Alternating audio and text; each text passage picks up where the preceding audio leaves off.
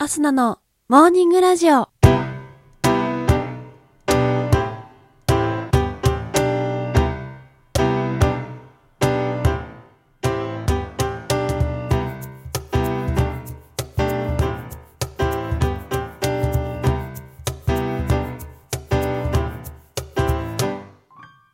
皆さんおはようございます。そして本日3月8日火曜日、お誕生日のあなたおめでとうございます。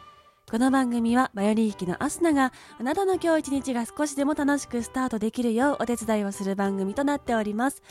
今日のお天気や一日をワクワク過ごせるお役立ち情報などお話をしてまいりますのでどうぞ最後までお付き合いお願いいたします。それでは今日も早速お天気のコーナーから参りましょう。本日3月8日のお天気です。今日は関東では雲が多く沿岸部を中心に雨や雪の降るところがあるでしょう。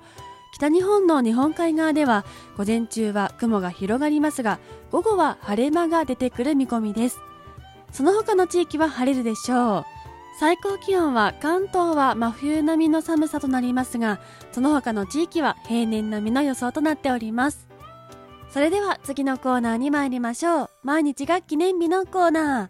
本日3月8日の記念日はこちら。国際女性の日レモンサワーの日餃子の日日本列島タコせんべいの日サバ缶の日町屋の日となっております。国際女性の日こちらは1910年にデンマークコペンハーゲンで開かれた第2インターナショナル第7回大会にて記念日に制定された国際デーとなっております。もともとは1904年3月8日にアメリカ・ニューヨークの女性労働者が参政権を求めて集会を開いたことが起源とされております。続きましてレモンサワーの日。こちらはレモンの酸とサワーの炭酸がパチパチという言葉の語呂合わせ。レモンの酸が数字の3サワーの炭酸がパチパチのパチが8の語呂合わせから来ております。記念日を通してレモンサワー市場を活性化させその魅力をより多くの人に楽しんでもらうことが目的とされております。続きまして餃子の日。こちらは日本中で愛されている餃子を食べてみんなハッピーの語呂合わせです。みんなハッピーみんなのみが3ハッピーのハが8の語呂合わせです。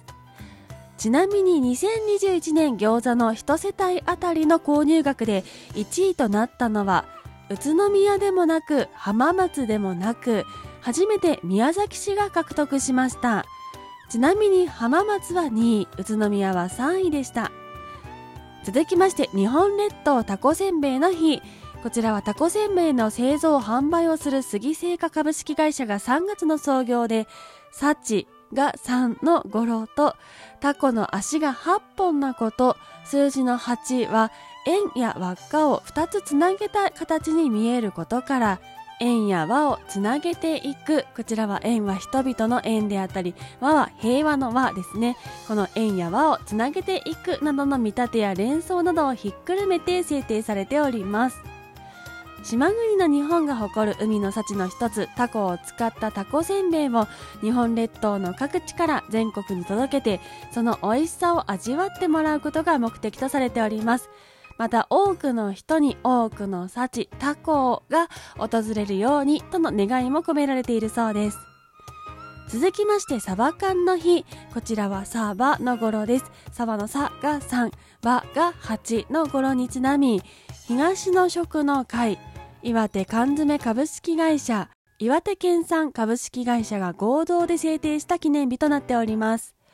サバ缶はフランス語で元気という意味のサバとサバ缶をかけたもので、岩手県が東日本大震災の時に全国の方々からもらった元気をお返ししたいとの思いが込められています。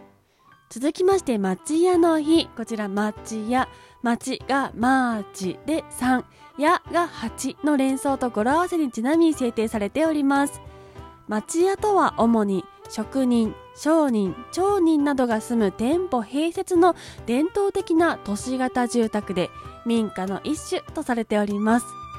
その他、ミツバチの日、エスカレーターの日、土産の日、さやえんどうの日、ビールサーバーの日サバの日サバ寿司の日サワークリームの日散髪の日スリッパを楽しむ日三和の日三ツ矢の日などたくさんの記念日に制定されております。